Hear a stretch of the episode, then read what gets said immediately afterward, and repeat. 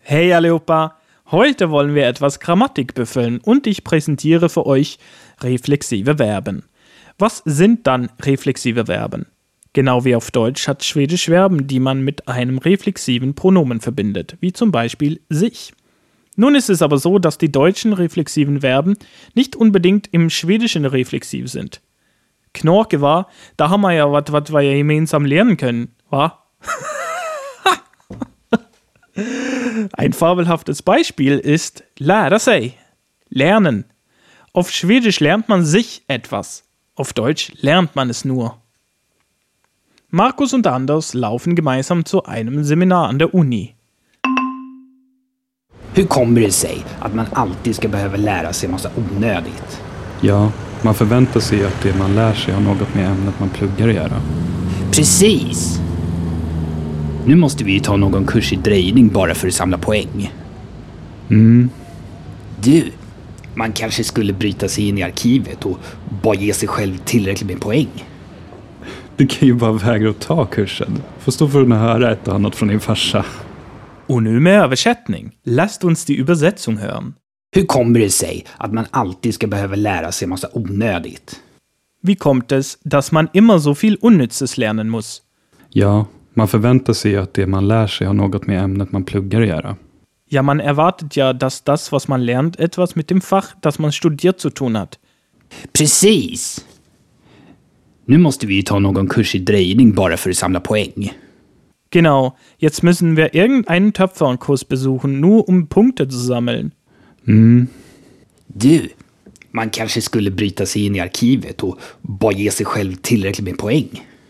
Vielleicht sollte man ins Archiv einbrechen und sich einfach genug Punkte geben.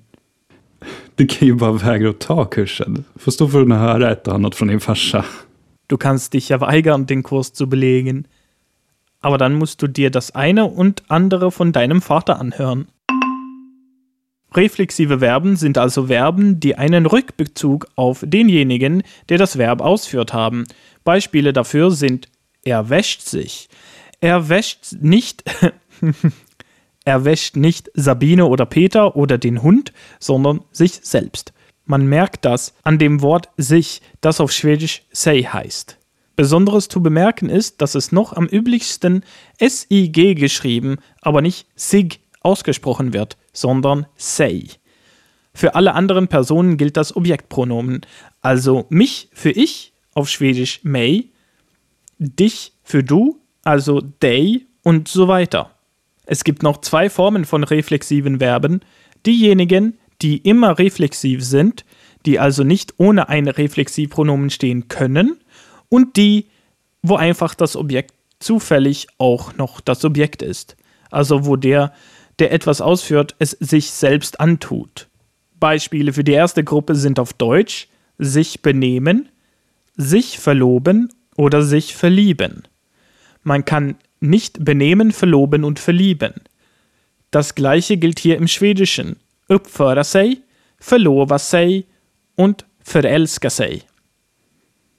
Die zweite Variante sind einfach Wörter wie sich waschen, sich setzen und sich bewegen. Tvätta sig, sätta sig und röra sig. Man kann hier auch den Hund waschen, ein Kind auf einen Stuhl setzen oder seine Arme bewegen. Man kann aber nicht den Hund benehmen, das Kind verloben und die Arme verlieben.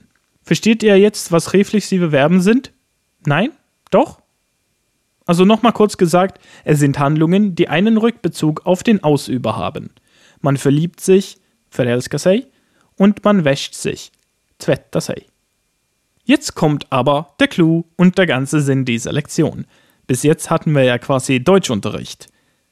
Es gibt reflexive Verben, die auf Deutsch bzw. auf Schwedisch reflexiv sind und nicht reflexiv sind. Und einige davon wollen wir heute lernen.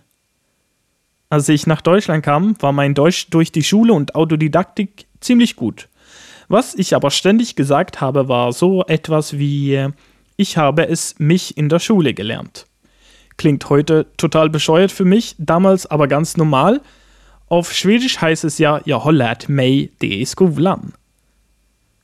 Andere Wörter, die auf Schwedisch reflexiv sein müssen, sind heiraten, einbrechen, anhaben und anziehen.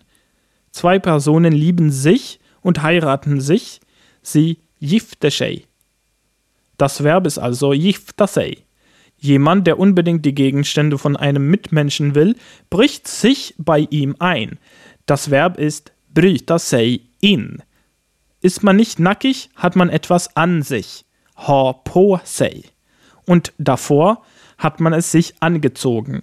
Klä på sig. Im Deutschen hört man sich etwas an, im Schwedischen hört man es nur an. Lyssna ist hören und på ist an. Kann man sich eine Reise nach Schweden leisten, dann har man råd med en resa. Das Verb har råd med. Und hat man, wie ich, seine eigentliche Heimat in Schweden, dann sehnt man sich nicht danach, sondern man längtar efter. Längta, sehnen. Sehnsucht haben und efter, nach. Mehrere Beispiele findet ihr natürlich im Begleitheft. Das Thema ist sehr kompliziert, wenn man fließend werden will. Nicht, weil es an sich kompliziert ist, sondern weil man gewohnt ist, manche Ausdrücke reflexiv zu behandeln.